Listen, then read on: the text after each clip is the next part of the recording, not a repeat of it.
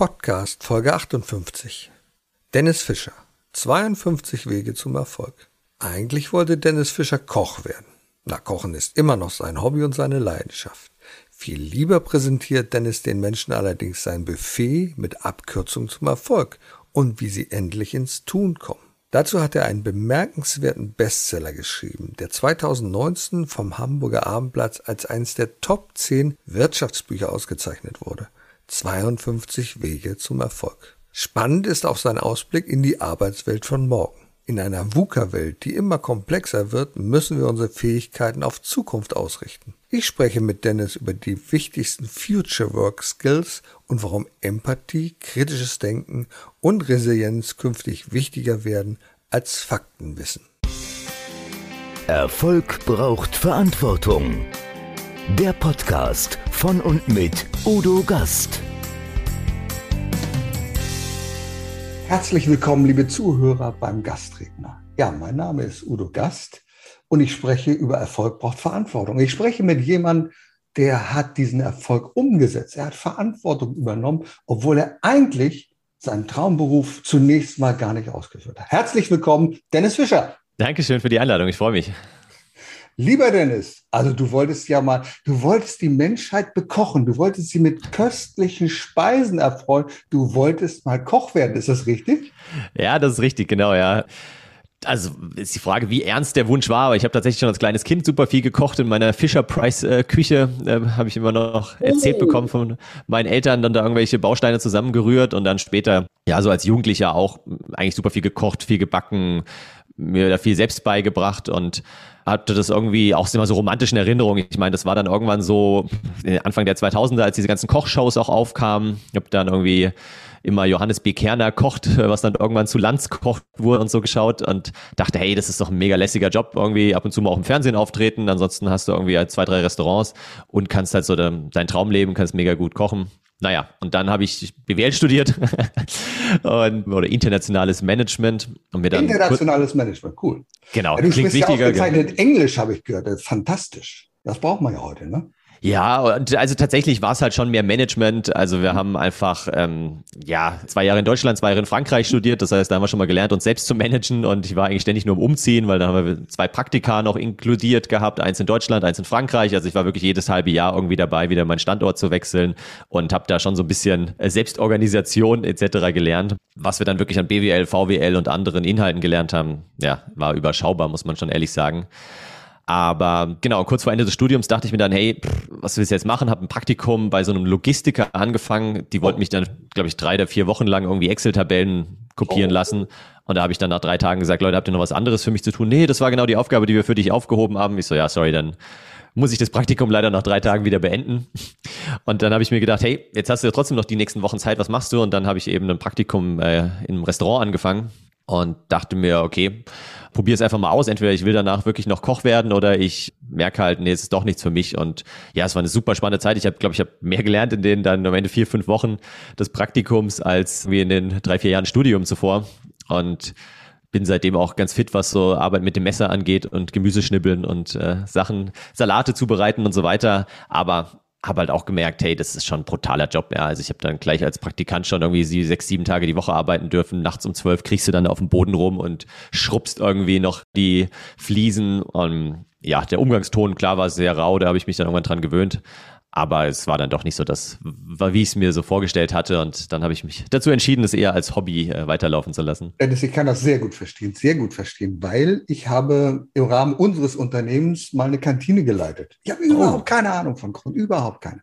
Eine Betriebskantine. Und zwar war die Geschichte nur ganz kurz erzählt, war folgende. Ich habe ja so ein Unternehmen mit Verpflegungsautomaten. Ja, genau. So, und das funktioniert völlig ohne mich, ganz prima. Und irgendwann kommt ein Kunde und sagt, ja, Herr Gast, ähm, also die, die Automaten müssen wir Ihnen wegnehmen, äh, weil der möchte der Koch, Koch machen. Und ich sage, bitte? Naja, der Koch, der hat gesagt, er wird auch die Automaten machen. Ich sage, okay, wir arbeiten schon ziemlich lange zusammen. Das kommt nicht in Frage. Dann mache ich die Kantine mit. Ja, dann ah, machen okay. Sie doch mal ein Angebot. Okay, dann habe ich ein Angebot gemacht, habe gedacht, oh, du kannst ja selber, also keine Ahnung, kannst nicht kochen. Und so. Hol dir Fachleute ran, habe ich mir Fachleute geholt. Catering 2000 aus Papenburg, die haben ein Angebot gemacht, das lag ziemlich hoch und ich habe mich gewundert, welche Subventionsleistung die haben wollen. Und dann haben die gesagt zu mir, Herr Gast, ja, das ist alles ganz toll. Wir würden auch mit Ihnen arbeiten, aber wenn Sie es selber machen. Und wie ich so bin, Unternehmer muss Entscheidungen treffen. Ich sage, okay, dann machen wir das. Ach, krass. Und ich wusste noch nicht, wie ich das mache. Aber dann habe ich einen ehemaligen Jugendfreund von mir, der sagt, äh, du, ich suche gerade Arbeit, hast du was für mich? Ich sage, du bist doch Koch, ne? Ja, ja, ich bin Koch. Ich sage, habe einen Job für dich. Und dann haben wir das gemacht. Und ich weiß, was es das heißt. Wir haben morgens um 6 Uhr geöffnet und abends um 20 Uhr geschlossen. Da weißt du, was da los ist. Da habe ich also derjenige, der bei mir der erste Koch war, hat gesagt, das mache ich bis Lebensende. Ein Vierteljahr hat er durchgehalten, dann war ja. vorbei. Also insofern weiß ich, was das, was das heißt, in der Küche zu arbeiten, zu kalkulieren, Qualitätsgespräche zu führen, jeden Monat. Und die haben immer was zu meckern. Wir haben ja. 2,90 Euro für ein Menü genommen. 2,90 Euro. Und da schüttelst du mit dem Kopf und sagst, geht nicht. Natürlich mit Subvention. Aber das ist die große Problematik. Und du hast dann, es gibt zwei Arten von Koch, Köche. Entweder hast du einen Künstler oder hast einen Kalkulator. Der Kalkulator ja. kann nicht kochen, aber der macht ja gute Deckung. Und der Künstler, der kann nicht rechnen. Ne? die, die drei Ks, ja. Koch, Künstler und Kalkulator. Aber du bist ja nicht nur jemand, der seine Liebe fürs Kochen entdeckt hat, sondern du bist ja eine Leseratte, eine absolute Leseratte und hast ja nicht nur im Studium gelesen, sondern du hast 534 Bücher. Ich weiß nicht, ob die Zahl noch aktuell ist. Es sind noch ein paar dazugekommen mittlerweile, ja, genau. Ja, also dann müsste das äh, auf der Internetseite nochmal ergänzt werden. Die hast du alle gelesen. Genau. Was waren das für Bücher? Also tatsächlich ähm, habe ich mal angefangen, das war so mein erstes Buch wirklich mit Getting Things Done, so David Allen, wie ich die Dinge ja. geregelt äh, kriege. Heute fast schon so ein bisschen aus der Zeit gefallen, aber ja, damals hatte ich dann auch überall so einen kleinen Notizblock oder mehrere Notizblöcke im Haus liegen, weil die besten Ideen, schreibt er ja auch, kommen halt nicht am Schreibtisch, sondern irgendwo ja am stillen Örtchen äh, unter der Dusche, wo auch immer und ja, das war so das erste Buch und da habe ich gemerkt, hey krass, wenn man da so ein bisschen was draus umsetzt, das kann echt was verändern und, und da muss ich jetzt kein teures Coaching buchen oder irgendwo, da hatte ich auch damals mich noch überhaupt nicht mit auseinandergesetzt, da war ich 16, ähm, stand nicht zur Diskussion so und ähm, ja. Mit 16 hast du schon solche Bücher gelesen? Du bist ein Überflieger, mein ja. lieber Mann. Das oh. weiß ich nicht. Vielleicht wäre ich ein oh. Überflieger gewesen, hätte ich sie, hätte ich sie früher gelesen, so. Aber ähm, nee, ich habe mich halt schon immer mehr so äh, als auch, ich habe mich auch ein bisschen für die Schule interessiert, aber nicht so wirklich, sondern eher mehr so wirklich für Persönlichkeitsentwicklung, auch für Psychologie. Ich hatte auch mal ganz kurz überlegt, Psychologie zu studieren. Ähm, aber ich wahrscheinlich hätte der NCR dazu auch nicht ausgereicht und äh, ja, hat mich dann da irgendwie, ich habe mit zwei, drei Personen oder Freundinnen gesprochen, die das studiert hatten und dann eben meinten, ja, ey, es ist super viel Mathe und eigentlich mehr Statistik am Ende, als man wirklich dann auf Menschen eingeht. Und dann dachte ich mir, okay, dann beschäftige ich mich doch da eher so in der Freizeit mit den Themen. Und genau, das hat sich dann so durchgezogen, mal mehr, mal weniger.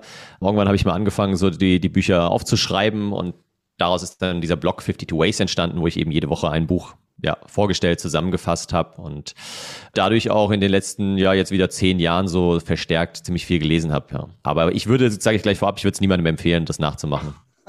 Dann hast du bestimmt die ganzen Klassiker, Stephen R. Covey, Brian Tracy und wie sie alle heißen. Die hast du bestimmt alle, oder Dale Carnegie. Genau, so, ne? genau. Ja, wie man Freunde gewinnt und sowas alles. Ja, ja, ja genau, die sieben Wege zur Effektivität, was du ansprichst. Ja, uh, The One das ist Thing. Ein tolles Buch. Das, also das Hörbuch fand ich, habe ich auf Englisch gehört. Das fand ich ja. klasse.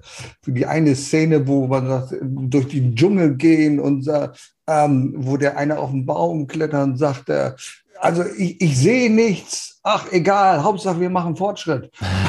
und das fand ich so toll, dass, wenn er das schildert. Ne? Ja. ja, ja, super, also super gutes Storytelling, da sind die Amis halt auch Meister drin.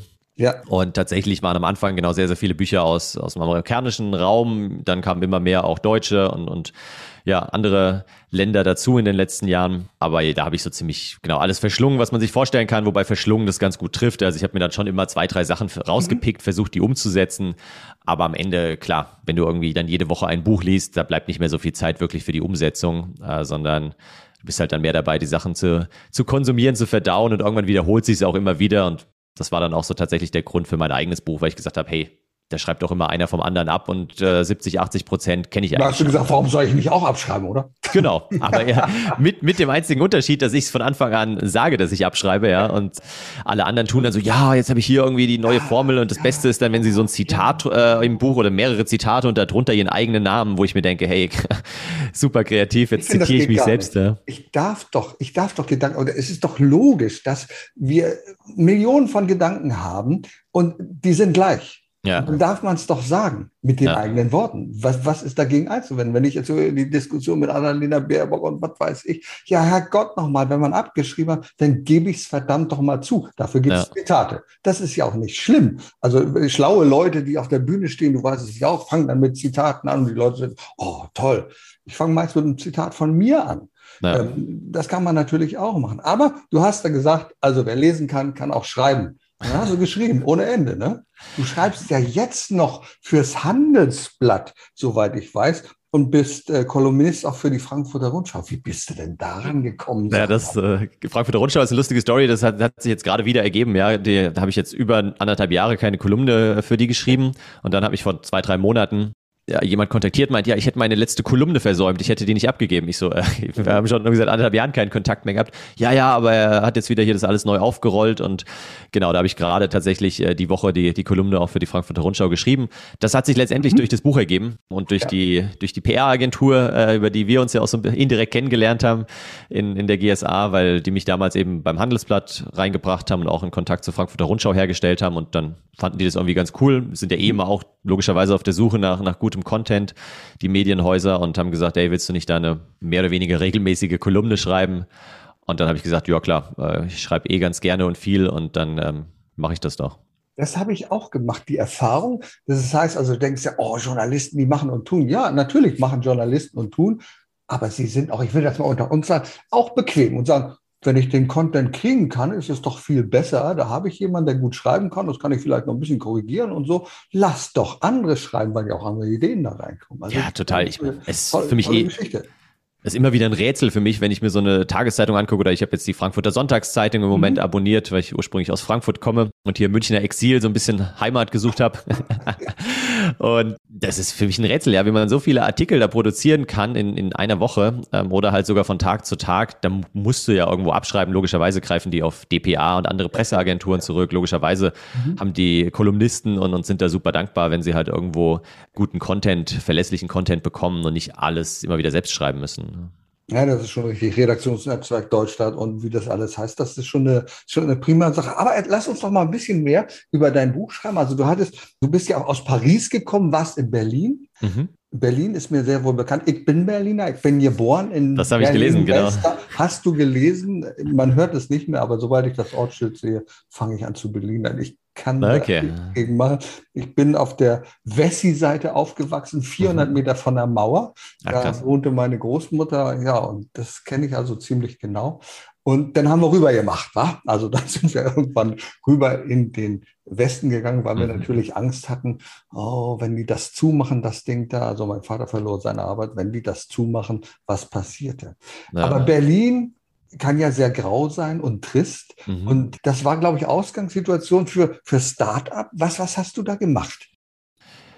Genau, also grau und trist trifft es ganz gut. Ja, das ist ja. auch so ein bisschen meine Assoziation mit Berlin im Winter. Ich habe da an der Warschauer Straße hinten gewohnt, äh, ah, äh, Friedrichshain. Ja. Und wenn man da so irgendwie am Wind, im Winter über die Warschauer Brücke geht und dann peitscht so dieser kalte Wind ins Gesicht und du hast irgendwie nur die grauen Häuser. Also ja, das ist so die negative Assoziation mit Berlin. Die positive ist natürlich im Sommer, es ist schon traumhaft, das ganze Umland und alles. Und auch die Startup-Erfahrung war echt super positiv. Ich war erst beim Kochhaus, ich weiß nicht, ob dir das was sagt. Ihr habt ja in Hamburg auch so ein paar mhm. Läden gehabt, muss man ja leider sagen, die im Prinzip wie HelloFresh unterwegs waren, nämlich äh, Lebensmittel mhm. mhm. nach Rezepten mhm. sortiert haben, mhm. aber halt in einem Ladenkonzept. Und ja, das ja, war ja. super schön. Und ich habe den ersten Laden damals in der langen Reihe in, in Hamburg, St. Georg, da mit eröffnet. Da war einer, ja, das war eine super spannende Erfahrung. Da war ich ein paar Monate, habe ein Praktikum gemacht und bin dann in eine ja, Festanstellung, sofern man das im Startup sagen kann, äh, bei der Schlemmertüte gekommen. Das war ja. das gleiche wie, wie HelloFresh. Also wir haben wirklich nur mhm. online Lebensmittel ah, ja. nach Rezepten verpackt mhm. mhm. oder sortiert, verpackt und dann eben zur Familie nach Hause geliefert. Ah, klasse. Schlemmertüte oder Schlemmerhütte? Schlemmertüte. Ja. Schlemmertüte, dann steht's falsch. Ich glaube, ich habe bei dir irgendwo gesehen Schlemmerhütte. Ah, okay. okay. Das ja, ja, guter Hinweis, muss ich mir gleich mal anschauen. Ja, ja. Nee, das genau. Hat sich damals irgendeine schlaue Marketingagentur ausgedacht, auch wieder so ein Punkt, den ich erst im Nachhinein gelernt habe, ja, dass man als Startup-Gründer und ich war dann so einer der ersten Angestellten, es war im Prinzip ein Ableger von unserer schwedischen mhm. Mutterfirma. In Schweden gab es mhm. das Konzept schon einige Jahre länger, da hat es mega gut funktioniert. Mhm. Wir waren dort Marktführer, hießen Linas Mordkasse Also Linas Mittagsessenstüte so. Ah, okay, also hat mit Mord nichts zu tun. Das ist ja schon. Nee, nee, nicht, nicht Mord, sondern Mord MMAT. Ja, ja, ja, und ähm, genau, dann haben sie sich wahrscheinlich irgendwie eine, eine Marketingagentur hatten sie sich geholt und die hat sich dann gedacht, mhm. hey, wenn das Mittagessenstüte auf Schwedisch heißt, dann nehmen wir es noch Schlemmertüte auf Deutsch, so, dann ist wenigstens der Name ähnlich, aber keiner hat es verstanden. Ja, was soll das sein? Eine Schlemmertüte? Das klingt irgendwie wie so ein, wie so eine neue Eiskreation oder so eine, so eine Süßigkeitentüte, die man sich als kleines Kind geholt hat mit, mit lauter Süßigkeiten drin. Ja, ja. Und du hast auch für ein Finanzunternehmen gearbeitet, glaube ich, ne? So genau. Für, und dann Inter, Interhype. Das Inter, hat bestimmt, Interhyp. Hyp, das hat mit Hypothek zu tun, denke ich. Ganz mal, genau. Ah, ja. ja, okay, okay, okay. okay. Das war ja. so der, der Wechsel dann von Berlin nach München, weil das in der Schlemm, Schlemmertüte eben dann irgendwann nicht mehr weiterging. Die Investoren haben gesagt, hey, sie glauben noch nicht richtig an das Geschäftsmodell. Man muss dazu sagen, das war 2013 ja, HelloFresh ist jetzt hier in Deutschland äh, sieben Jahre später durch Corona irgendwie mal Break-Even geworden einigermaßen. Mhm. Also da hatten sie einfach nicht die Ausdauer damals und dann mussten wir das leider schließen. Und dann kam ich nach München zur Interhyp über einen Headhunter. Das war auch eine lustige Story. Und habe dann da eben so IT-Strategieprojekte. Okay. Ah. Ja, ja, das mhm. war sehr amüsant. Das war so eine erste Begegnung und auch meine letzte bis dato mit Headhuntern, aber der hat irgendwie ist er auf mein Monster-Profil gestoßen. Da hatte ich mal im Studium ein Profil bei Monster.de. Ich weiß gar nicht, ob es die Seite noch gibt mittlerweile. Ja, ich, also Monster sagt mir nur was mit diesem Energy Drink, aber das stimmt, stimmt, genau. Den mhm. gibt's, ja. Nee, damals war das auch so eine Jobvermittlungsseite und keine Ahnung, da hatte ich mal ein Profil angelegt und da kam er drauf und meinte, ja, ich würde doch irgendwie in einer Unternehmensberatung arbeiten. Ich so, nee, ich war mal in der studentischen Unternehmensberatung, kann sein, dass er das meint. Ja, was ich sonst machen würde, ja, ja, ich arbeite im Startup in Berlin. Ach, Startup, ja, Startup ist auch super. Also sie brauchen Leute aus dem Startup und er wollte dann einfach nur den Deal machen, hat mich dann hier nach München geschickt zum ah. Vorstellungsgespräch und ich dachte mir, ja gut, ich schaue es mir halt mal an. Ich ein Wochenende in München, ein guter Freund von mir hat äh, hier in München gelebt, dann besuche ich den und ja, dann hat es tatsächlich ganz gut gepasst. Wurde dann gleich eingeladen zum zweiten Gespräch und so hat sich der Job bei, bei Interhyp wieder über ziemliche Zufälle ergeben letztendlich, wie es so ist im Leben. Was mich ja sehr stark beeindruckt, du hast ja im Grunde eine sehr umfassende Ausbildung gemacht. Und jetzt meine ich nicht die Ausbildung äh, im Studium, sondern du hast mit diesen vielen Büchern eine irre Ausbildung gemacht.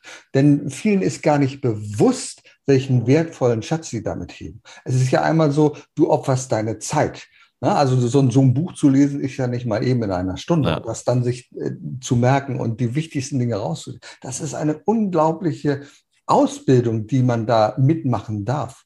Und das Schöne bei dir, du bist ja jemand, glaube ich, der nicht nur sagt, ach toll, prima Theorie, machen. Ich glaube, das ist dein Geheimnis, oder? Du sagst, das alles theoretisch, aber das, die wichtigste Fähigkeit ist doch etwas umsetzen, oder? Genau. Ja, also deswegen habe ich ja vorhin gesagt, ich würde es wirklich niemandem empfehlen, irgendwie jede Woche ein Buch zu lesen. Es gibt jetzt auch immer wieder irgendwo bei LinkedIn Beiträge, wo ich dann auch meistens drunter verlinkt werde. Da liest wieder jemand 100 Bücher im Jahr, wo ich mir denke, ja, mein Beileid. Also klar, da ist viel Wissen drin so, aber am Ende ist es besser, mal ein Buch zu lesen wirklich und dann drei, vier, fünf, sechs Wochen oder länger konsequent mal ein paar Sachen auszuprobieren und die Sachen zu machen. Deswegen ist tatsächlich auch so meine 53. Kapitel, also mein Buch heißt der 52 Wege zum Erfolg, aber ich habe noch ein 53. Bonuskapitel ja. und da heißt es eben, geht es ums Machen, Machen, Machen, weil ja, diese ganzen Tipps, Tricks und, und Tools und Werkzeuge bringen überhaupt nichts, wenn ich es nicht einfach mal ausprobiere und, und umsetze und deswegen ist es auch ganz, ganz spannend zu sehen mittlerweile, ja, wenn man halt auch Menschen begegnet, Leuten wie dir, auch Unternehmern, die einfach mhm. dann die Sachen mal gemacht haben. Das ist halt letztendlich so der kleine, aber feine Unterschied zwischen Leuten, die super belesen sind und clever oder Professoren, Doktoren, was auch immer. Und da gibt's dann auch wieder welche, die halt eher die Theoretiker sind und welche, die es auch wirklich dann in die Praxis mal umgesetzt haben und ausprobiert haben. Und das ja, ist mir ein großes Anliegen. Jetzt hast du natürlich unseren Zuhörern und Zuschauern jetzt richtig Appetit gemacht. Denn du bist ja jemand, der sich mit Appetit auskennt. Appetit und zwar, so jetzt gib uns doch mal so ein kleines Buffet. Was ist denn in diesen 52 Kapiteln drin? Und warum müssen wir, warum müssen wir dieses Buch lesen? Sag doch mal. Das ist eine, also eine gute Frage. Ich sage danach auch nochmal, warum Sie eher noch mein, mein neueres Buch lesen müssten, was im, im ja, leider erst im Februar erscheint. Das habe ich gerade fertiggestellt. Ja gut, aber das ist ja ganz wichtig, die zeitliche Reihenfolge. Ich muss doch erst das 52 Ways lesen und dann kann ich doch das andere, oder? Genau, ja, also das baut auf jeden Fall so ein bisschen aufeinander auf. Auch mein persönlicher Prozess. Ich meine, ich habe mich natürlich auch verändert jetzt in den letzten mhm. zweieinhalb Jahren, seit ich das Buch geschrieben habe. Aber für mich ist es, und das war auch von Anfang an mein, mein Anspruch, einfach so eine wirkliche Zusammenfassung und einen Überblick. Also wenn man jetzt selbst schon irgendwie 300 Ratgeber gelesen hat, dann wird man ehrlicherweise, bin ich ganz offen, aus meinem Buch nicht mehr so viel Neues mitnehmen. Ja, da sind bestimmt noch zwei, drei Denkanstöße dabei, keine Frage, die kann man sich auch rauspicken. Aber es ist schon eher gerichtet an Menschen, die sagen, hey, irgendwie, ja, ich würde gern mehr lesen. Ich habe mal zwei, drei Ratgeber gelesen, aber ich weiß nicht so richtig, was ich will und weiß auch nicht, wo ich gerade irgendwie stehe und so. Und für die habe ich dann echt so die, ich habe es in sechs Überkategorien geteilt. Das erste ist so Ziele, Visionen, also da geht es ja fast in jedem Buch darum, ja, was, was sind deine Ziele, wo willst du hin, wie findest du die Ziele heraus, etc. Das zweite ist dann mehr so Richtung Selbstmanagement, also Morgenroutinen, Abendroutinen, Prioritäten setzen, Fokus setzen und so weiter. Dritter Punkt ist Finanzen, also mhm nicht ganz tief rein. Wenn du jetzt äh, überlegst, welchen ETF soll ich kaufen oder in welchen Fonds soll ich investieren, dann ist es nichts, aber eher so ein ja. bisschen auf mhm. der Mindset-Ebene, warum du keine Schulden machen solltest, warum du ja entsprechend auch die richtige Einstellung dazu brauchst, wo du vielleicht verhandeln solltest im Leben, wo du nicht verhandeln solltest. Da habe ich auch einiges an Erfahrung damals von, von der Interhyp eben mitgenommen. Der vierte ist so Körper, Psychologie und Mindset habe ich es genommen. Also welche Auswirkungen hat mein Körper, mein Schlaf, all die Themen auf meinen Geist, auf mein Wohlbefinden wie kann ich mich selbst so ein bisschen überlisten mit so Nudges. Gibt es ja auch dieses schöne Buch von Richard Thaler, dem Nobelpreisträger darüber. Also all das ist da drin. Mhm. Fünfter ist dann Beziehung und Netzwerk. Einer der, der wichtigsten Punkte wirklich, wie schaffe ich es denn, mir ein Netzwerk aufzubauen, wie schaffe ich es mir Namen zu merken, also wirklich auch ganz, ganz konkrete Tipps so. Da habe ich auch mal einen schönen Volkshochschulkurs schon vor 12, 13 Jahren besucht und seitdem mich viel mit dem Thema beschäftigt. Wie merke ich mir Namen, wenn ich neue Leute kennenlerne? So, und das letzte ist so Struktur, Fokus, da geht's um, um Lessness, um Magical, Magic Cleaning, das Buch von Marie Kondo, um eine News-Diät, wie schaffe ich es eben, ja, die äußeren Einflüsse zu reduzieren, auch wenn es im Moment irgendwie super viele schlechte Nachrichten gibt, wie muss ich die wirklich jeden Tag viermal lesen oder hören? Oder schaffe ich es da so ein bisschen, ja, wieder mich auf mich selbst zu besinnen, zu fokussieren? Und so ist das, glaube ich, ein sehr buntes Potpourri, wo für jeden was dabei ist und wo man am Ende vor allem halt einen richtig guten Überblick hat und dann sagen kann, hey, in das Thema will ich mich jetzt nochmal tiefer reinfuchsen. Da habe ich dann hinten noch über 250 äh, Literaturhinweise natürlich, wo man dann sagen kann, okay, dann lese ich mir dazu nochmal ein Buch durch oder ich buche direkt irgendwie ein Coaching oder ich mache also einen Kurs. Ganz ehrlich, Dennis, ich finde, das zeichnet auch einen guten Autor aus. Einen guten Autor zeichnet es aus, dass er hinten Hinweise gibt, wo kann ich denn noch weitermachen? Was gibt's ja. oder welche Quellen habe ich benutzt? Und das finde ich sehr, sehr wichtig. Das ist eines der ersten Dinge, die ich mache. Ich gucke mir in so ein Buch an und sage, oh, steht ja nichts drin hinten. Hast du es dir aus den Fingern gesaugt? Wo hast du es her? Wo kommt es her? Und, und welche Zitate verwendest du, die du nicht gekennzeichnet hast? Und da finde ich immer wichtig zu sehen, ach Mensch, der hat sich wirklich damit beschäftigt. Das heißt ja noch nicht, dass du Bücher aufführst und dass du jedes gelesen hast. Das muss es ja gar nicht sein. Aber du kennst das Buch, da hast du reingeschaut. Das finde ich eine tolle Sache. Also im Grunde kann man sagen, das ist also ein irrer Kurs zur Persönlichkeitsentwicklung, zur Selbstständigkeit, zum Unternehmertum. Oder wie genau. du das sehen zu diesem Buch? Ne? Tatsächlich, es ist genau so ein Meta-Ratgeber und Viele interessanterweise suchen wirklich so nach dem Keyword auch Selbstständigkeit und, und kommen dann auch über Amazon auf mein Buch. Und ja, also deswegen, ich bin da auch immer noch stolz drauf. Find, das darfst du auch. Stehe steh dahinter und ähm, ja, ich finde, es äh, ist einfach eine, eine gute Zusammenfassung, die ich am Ende natürlich, wie es bei jedem Buch so ist, auch ein bisschen für mich selbst geschrieben habe, weil ich halt auch immer wieder dachte, hey, ja, jetzt wirst du hier wieder gefragt und da, was sind denn jetzt so die wichtigsten Themen, worauf kommt es denn an, was sind die, die besten Bücher so aus den letzten 200 Jahren und genau, da habe ich das einfach mal alles für mich schriftlich festgehalten. Und wenn ich dann irgendwann mal Kinder haben sollte, hoffe ich mal, dass die erst mein Buch lesen und nicht äh, sich sofort in 500 andere stürzen. Ne? Na gut, also vielleicht dürfen Sie erst die Sandmännchen-Geschichten schon. Ja, vielleicht das oder? zuerst, vorher, das stimmt. Ja, also bevor Sie auf das nächste Level steigen, das ist ja sehr wichtig. Ja, das aber stimmt. ich finde, das, das ist eine sehr gute Denke, finde ich, ein Buch für dich zu schreiben. Du schreibst es nicht nur für andere, sondern deine Gedanken zu strukturieren. Das mache ich jetzt ähnlich. Ich habe gerade äh, letzte Woche meinen Buchvertrag unterschrieben und da wird es cool. auch darum gehen, äh, die Dinge, die Gedanken, die ich habe, zu ordnen in Kapiteln. Und dann hast du auch etwas, was du in Vorträgen immer wieder gebrauchen kannst. Also wie eine Aktentasche, da greifst du rein und sagst, ach, dieses Kapitel, das ziehst du dann raus und dann genau. hast du das und kannst das präsentieren. Und du hast es einmal richtig durchdacht. Gerade beim Bücherschreiben ist das eine wichtige Sache. Denn ja. wir glauben ja manchmal, oh, wir müssen noch dieses machen, müssen jenes machen, brauchen diese Fähigkeiten, brauchen jene Fähigkeiten. Und da hast du dir sehr viele Gedanken drüber gemacht. Wenn du dann so einen Blick in die Zukunft, und du sprichst ja sehr häufig über Zukunft, wandern lässt, sagst du, also es gibt ganz viele Fähigkeiten, die wir brauchen. Und die hast du so ein bisschen strukturiert. Und erzähl uns doch mal, was sind denn die Future Work Skills, die wir brauchen? Was brauchen wir denn in Zukunft, um bestehen zu können und zu den Besten zu gehören? Gerne, ja. Also erst nochmal herzlichen Glückwunsch zum Buchvertrag. Das ja, danke.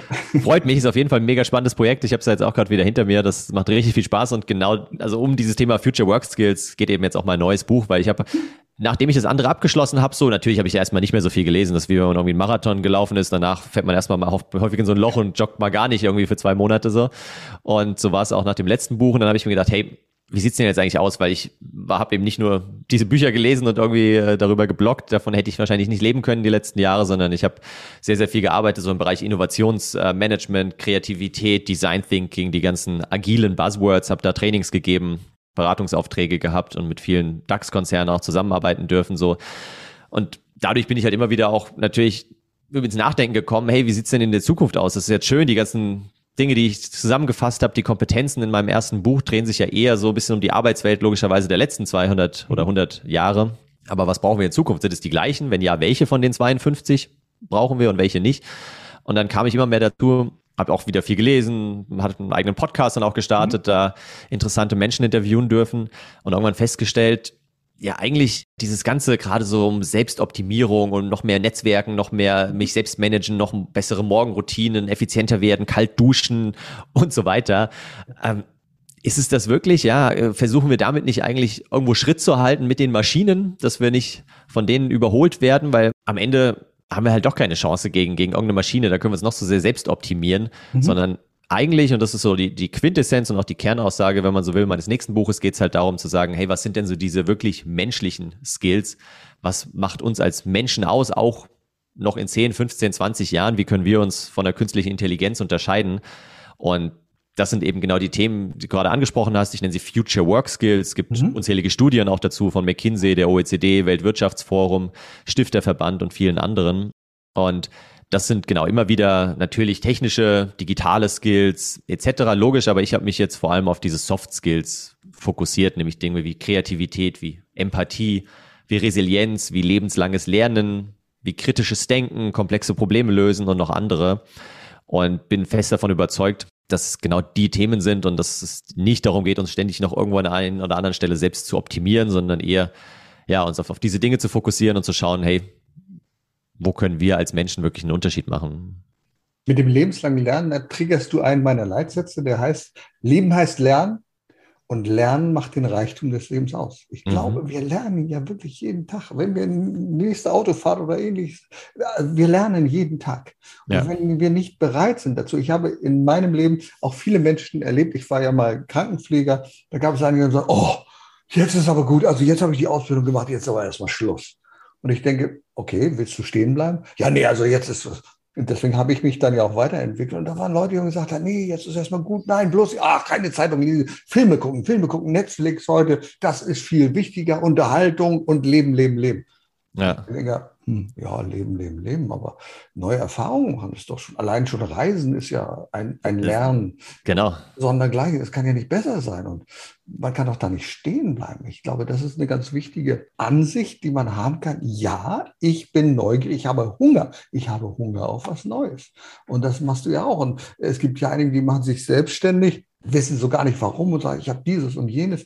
Du hast neulich einen interessanten Blog geschrieben zu einem Prinzip, das ich auch noch nicht kannte, Ikagai oder Ikigai. Ikigai. Ikigai. Genau. Ja. Das fand ich so toll. Was heißt das? Ich will mich selbstständig machen und dieses Ikigai-Prinzip kann helfen.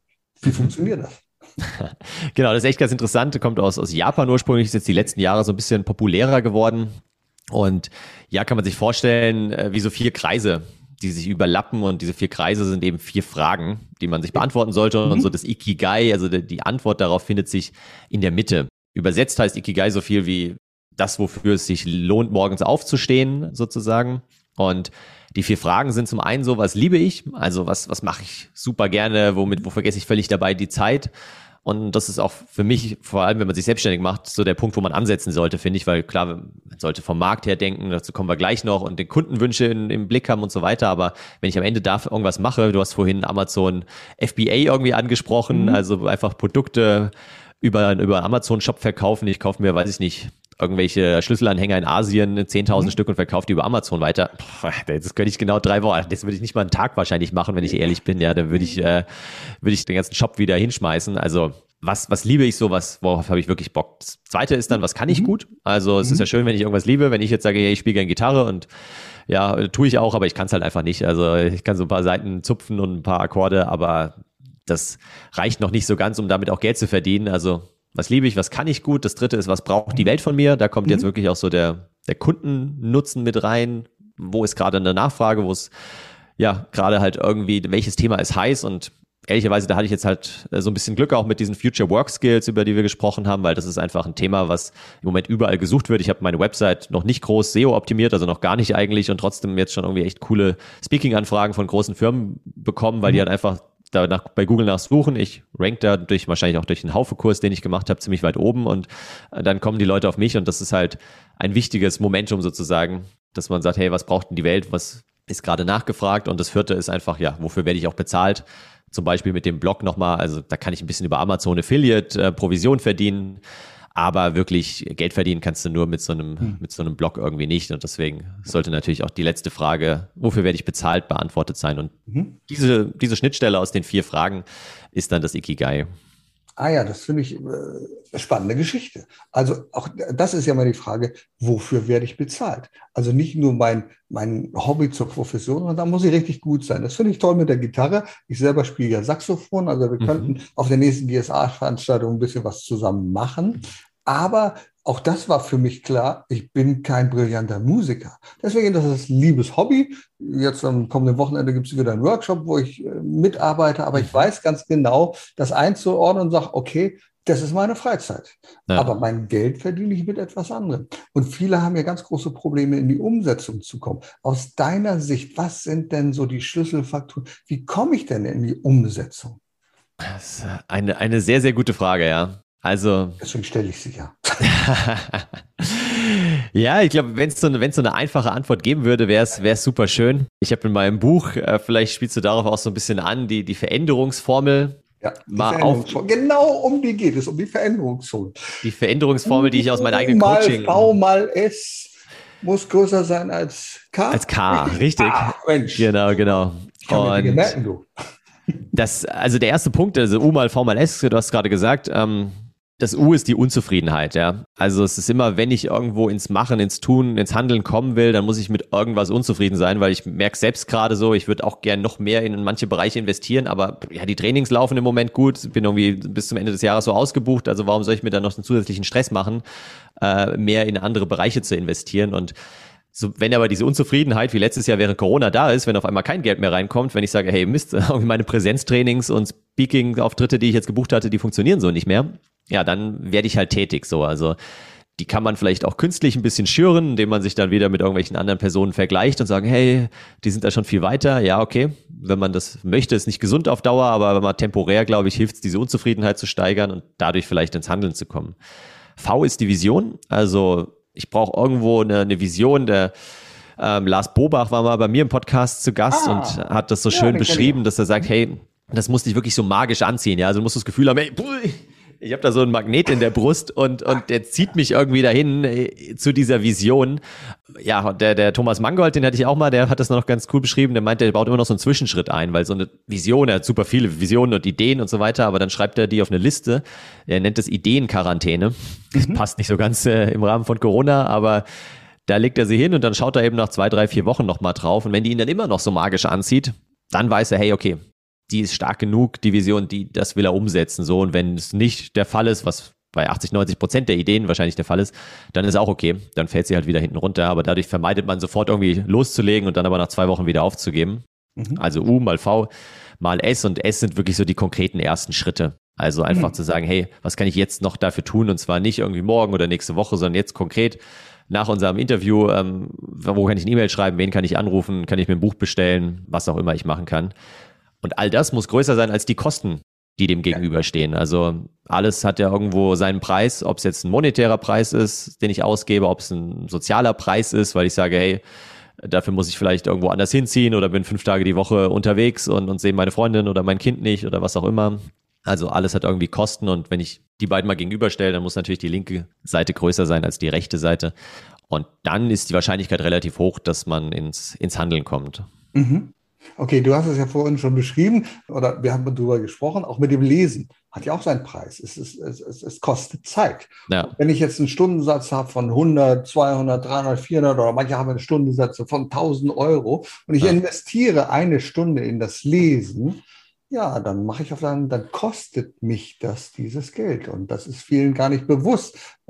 Ich glaube, viele Menschen investieren Zeit in Dinge, die so fürchterlich unwichtig sind. Und man muss sich fragen, warum tust du das? Aber es schafft, glaube ich, immer so eine innere Zufriedenheit. Man sagt, oh, ja, jetzt habe ich jetzt, ich kann da im Liegestuhl liegen. Da ist ja nichts gegen. Ja. Man braucht das ja auch, diese Zeit. Aber es gibt so viele unnütze Dinge. Ich selber ertappe mich auch dabei, so, dann gibt es einen Post irgendwo auf Facebook oder so. Mache ich relativ wenig. Dann guckst du hier, guckst du da. Ach, was hat der geschrieben? Und ach ja, hier soll ich auch noch. Ach, der hat heute Geburtstag. Und ruckzuck ist eine Stunde weg. Naja, und du fragst ja. dich am Ende der Stunde, okay, wie geht's dir jetzt? Ja, nicht besser als vorher. Nee, genau. Ja, mein Laster ist YouTube da. Also ah, ähm, ja, ja. seit ein paar Jahren immer mal wieder. Äh, ich versuche es auch zu vermeiden, aber es macht ja auch manchmal einfach Spaß. Und dann schaue ich hier noch ein Video und da noch ein kurzes Video. Und dann komme ich von irgendwelchen, wo ich auch dachte, hey, jetzt bildest du dich ein bisschen weiter und schaust dir mal eine halbe Stunde was Interessantes an. Und dann lande ich doch wieder bei irgendwelchen Flashmobs oder wo dann irgendwelche Leute auf der auf der Straße eben Klavier spielen und ähm, äh, also die Leute sind Tränen ausbrechen. So. Genau das geht mir auch so, wo ich sage, oh junge Künstler, die machen da Klavier oder äh, Videos über Tiere und äh, ja. Sachen. Aber ich finde es unglaublich, welches Bildungspotenzial es auf YouTube gibt. Also ja. ich arbeite mit einem, weil ich ja noch ein Gartenhaus bauen will, arbeite ich mit einem Programm, das heißt SketchUp. Das ist ein relativ einfaches Programm, mhm. mit dem man also sehr komplexe Zeichnungen erstellen kann. Und da gibt es unglaublich viele kostenlose Tutorials, ja. in Englisch, das ist kein Problem, auf YouTube. So, und dann sage ich ganz ehrlich, bevor ich mir einen Film anschaue und gucke auf meinem Fernseher so ein YouTube-Video, dann hat es wieder für mich einen Sinn. Dann macht es äh, Spaß und dann habe ich auch etwas davon gehabt. Das ist ganz ja, ich, ich glaube auch, dass die, die Zukunft wird äh, für Autodidakten deutlich leichter sein, meiner Meinung nach, weil es halt so viel Content überall gibt, ob es jetzt Blogartikel, YouTube-Videos, Podcasts sind und wenn man da einfach sich intrinsisch motivieren kann und eben auch so ein bisschen ja selbst lernen kann, ohne jetzt in der Gruppe lernen zu müssen oder das erklärt zu bekommen äh, von irgendwie einer Lehrerin oder einem Lehrer, dann hat man, glaube ich, echt einen großen Vorteil und ja, kann sich alles beibringen, was man möchte. So. Und es ist ja heute so einfach geworden, an jedem Ort zu lernen. Auch du nutzt das ja als didaktisch. Du hast einen tollen Online-Kurs, einen Haufe-Kurs, da kann ich mir jederzeit was angucken. Und da geht es um diese Future Work Skills. Mhm. Und was mir sehr gut gefällt, ist, dass die, die, also das ist ja wie ein Buffet. Ich vergleiche das wieder noch mit Du nimmst einen Happen von hier, nimmst einen Happen von da. Nichts ist schlimmer, als eine Stunde lang vor dem Video zu sitzen und so, oh ja, das weiß ich gar Du machst das in kleinen Happen, so sechs, sieben Minuten und wie auch. Nee, sogar nur drei bis vier. Ja. Ah, drei bis vier. Ja. Das heißt also, jeder kann mal zwischendurch mal gucken und das sind eine ganze Menge Videos, die da drin hast. Wie viele Videos hast du da? Ja, ich glaube, der Kurs besteht aus über 60 Videos, 60 ah, bis 70 okay. und mhm. noch eben auch PDFs, äh, Checklisten zum Ausfüllen, ah, Übungen ja. zum Wiederholen, genau. Ja. Und äh, wie kommt man an diesen Kurs ran? Über deine Internetseite? Genau, einfach über dennisfischer.com, da ist ein Link drauf okay. oder sonst über die Haufe E-Academy. Also falls ja. man irgendwie über sein Unternehmen da schon Zugriff hat auf die Haufe E-Academy, dann kann man den auch darüber direkt buchen. Lieber Dennis, jetzt mal so zum Schluss, zum Ende. Wir haben, damit unsere Zuhörer auch sagen, Mensch, wenn du jetzt so den Leuten Tipps geben würdest und sagen, pass mal auf, also aus den 52 Sachen, die ich jetzt da geschrieben habe, jetzt ist eine Situation, die ist besonders. Wir hoffen, dass es wieder besser wird, aber da sind einige verzweifelt, sagen, ich weiß nicht, was ich machen soll, bleibe ich in meinem Job. Bin zum Beispiel in der Gastronomie tätig und oh nein, da bleibe ich nicht. Wenn du sagst, also wenn du jetzt aufbrechen möchtest, als, als Mensch, der gerade zuhört, was gibst du diesen Menschen als wertvollste Tipps an die Hand? Schwierige Frage auch wieder, aber ich äh, bin ein riesiger Fan, auch weil ich wahrscheinlich so aus den agilen Methoden komme und, und wer sich da ein bisschen auskennt, der weiß, dass da einfach Prototypen bauen so das ah, ja. Kernelement mhm. ist. Und ich habe damals meinen Job komplett gekündigt bei Interhyp von heute auf mhm. morgen, wusste auch noch nicht genau, was, wie es dann weitergeht. Würde ich wahrscheinlich nicht nochmal machen, sondern ich würde probieren, eben kann ich irgendwo einen Prototyp bauen. Ja, so wie ich es damals auch mit dem Praktikum im Restaurant mhm. gemacht habe, hey, bevor ich jetzt irgendwie mein Studium schmeiße oder nach dem Studium irgendwie mich für eine Kochlehre bewerbe, einfach mal ein Praktikum machen, einfach mal schauen, ist es überhaupt was für mich oder sieht es von außen irgendwie so, so wunderbar aus, so ein bisschen wie auch der Speaker-Beruf. Ja, hast du ja auch mit Michael Rossier in dem Podcast länger drüber gesprochen, eben, ja, von außen kriegt man da vermittelt, hey, äh, brauche ich nie wieder arbeiten so, verdiene irgendwie 4000 Euro die Stunde und ist doch Blödsinn. genial. Ja, oder so. Also deswegen, ja, einfach mal schauen, wo kann ich da reinschnuppern, wo kann ich mal Praktikum machen, Prototypen bauen. Ich habe unzählige Praktika in meinem Leben gemacht. Schon in der, in der 10., 11. Klasse war ich mal im Hotel, im Sheraton Hotel am Frankfurter Flughafen, habe da zwei Wochen lang irgendwie Gläser äh, geputzt und, und ja, Housekeeping gemacht und danach auch gemerkt, hey, das klang auch wieder so ganz schön von außen, aber Hotellerie ist nichts für mich. Und so würde ich einfach empfehlen, je nachdem, wo man jetzt steckt, wenn es sich finanziell einrichten lässt und man kann irgendwie ein, zwei Tage die Woche reduzieren, vielleicht den Job, und mal woanders ein Praktikum machen oder man nimmt mal eine Auszeit oder man macht es im Urlaub mhm. oder was auch immer. Mhm. mhm. Aber mhm. Prototyping, ja. Ah, das ist gut. Also das finde ich eine super tolle Sache. Prototyping und deine Future Work Skills wie Empathie, lebenslanges Lernen und viele andere Dinge dabei einfach einsetzen. Genau. Lieber Dennis, dich erreicht man, indem man Dennis Fischer eingibt. Obwohl das ein Name ist, da könnte man denken, da gibt es zigtausende davon. Allerdings muss ich sagen, Dennis Fischer das führt ziemlich direkt auf deine Internetseite. Und wenn man noch 52 Wege oder 25, äh, 52 Ways eingibt, genau. dann ist man garantiert bei dir. Dankeschön, vielen, vielen Dank für die Einladung. Ich danke dir sehr für die Zeit, die du dir genommen hast. Und es waren wieder so viele inspirierende Gedanken dabei. Einfach toll. Danke dir für deine Fragen, Udo. Danke. Mach's gut. Ciao. Erfolg braucht Verantwortung. Der Podcast von und mit Udo Gast. Sie brauchen einen Mutmacher, der mithilft, Ihr Unternehmen sicher aus der Krise zu führen? Die Kontaktadresse von Udo Gast finden Sie direkt in den Show Notes. Jetzt für Kurzentschlossene. Es gibt aktuell noch einen Platz.